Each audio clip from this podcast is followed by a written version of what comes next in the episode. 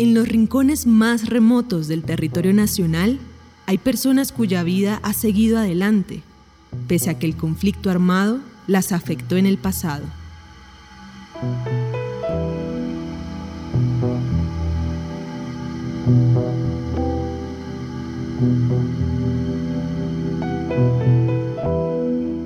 Cuando Pablo Murillo tenía 18 años, vivía en el Caquetá y tomó la decisión más trascendental de su vida.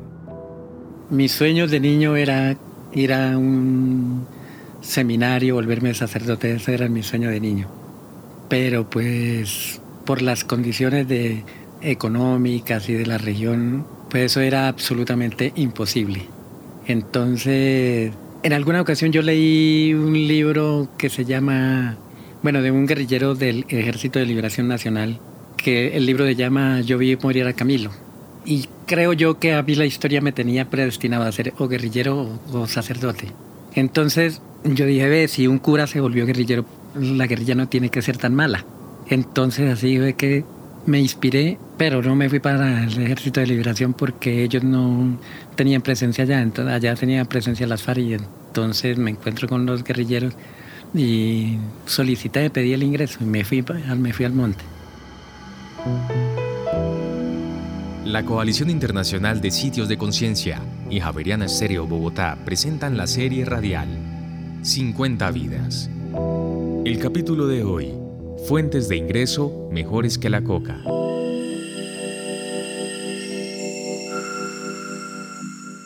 Pablo Murillo tiene 60 años, tuvo ocho hermanos y nació en una pequeña población huilense llamada Argentina de donde se fue con su familia a los seis años de edad.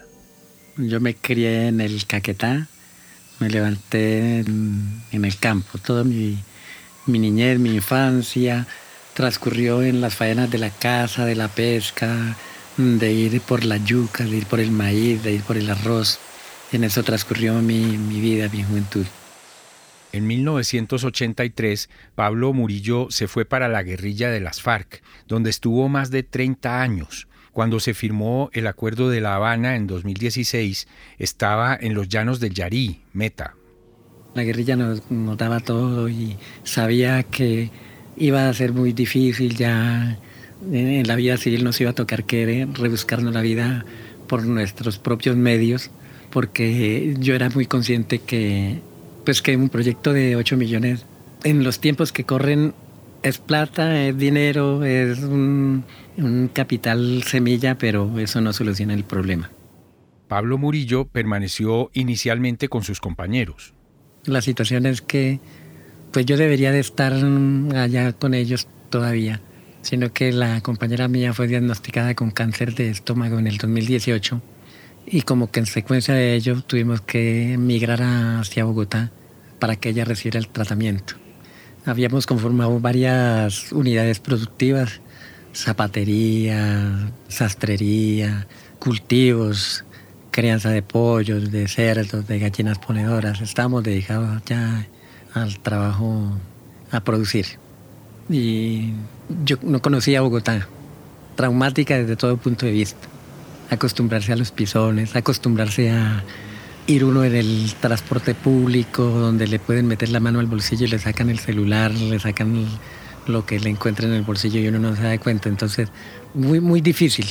Pero ahí creo yo que nosotros hemos sido personas que nos adaptamos fácilmente al momento, a las circunstancias. Nosotros nos dedicamos a varias cositas de vender lo que resulte, reduzcarnos la vida, trabajar en proyectos como el de Tocaimita, por ejemplo. En eso hemos pasado estos cuatro años acá en la ciudad. En ese proyecto lo que estamos haciendo es una huerta comunitaria, estamos dotando el comedor comunitario, la biblioteca comunitaria, estamos dotando el salón comunitario. Y Tocaimita es un barrio que está conformado por una población eh, hay siete pueblos indígenas, eh, hay víctimas de la violencia, hay mestizos, hay firmantes. Esa es la conformación del barrio. Además de este proyecto comunitario en el sur de Bogotá, Pablo Murillo también apoya una iniciativa de turismo en la zona donde vivió una parte importante de su vida. El proyecto es un proyecto de turismo comunitario, ecoturismo comunitario, que el punto se encuentra ubicado en, en el raudal de la Macarena. Y es un proyecto muy bonito, porque digamos que como tú sabes, uno de los puntos del acuerdo es el punto 4, que es la sustitución de cultivos de uso ilícito. Los campesinos de la zona se acogieron muy bien al programa, a pesar de los incumplimientos del mismo. Se acogieron muy bien al programa porque encontraron y encontramos que podía haber otras fuentes de ingreso legales y más interesantes que el cultivo de, de coca porque al final de cuentas una cosa es los campesinos cultivadores que les queda muy poquito, apenas les alcanza para subsistir, agarrar una cosecha y luego la otra, pero con este proyecto se benefician aproximadamente unas 48 familias, más o menos, de forma, unos de forma directa, otros de forma indirecta. Por ejemplo, los campesinos no tienen necesidad de sacar sus productos, la leche, los huevos, sino que los venden ahí para alimentar a los turistas que están llegando. Allí les ofrecemos un recorrido por el río Guayabero, por el raudal, en canoas, es, es maravilloso. Vas a encontrar tortugas, vas a encontrar, bueno, en época de verano, ¿no? Mm, se van a mirar las toninas, vamos a hacer un recorrido por las pinturas rupestres, van los guías, van acompañando eh, avistamientos espectaculares. Es muy hermoso, el recorrido es muy hermoso, puedes mirar eh, todas las especies propias de la Amazonía colombiana.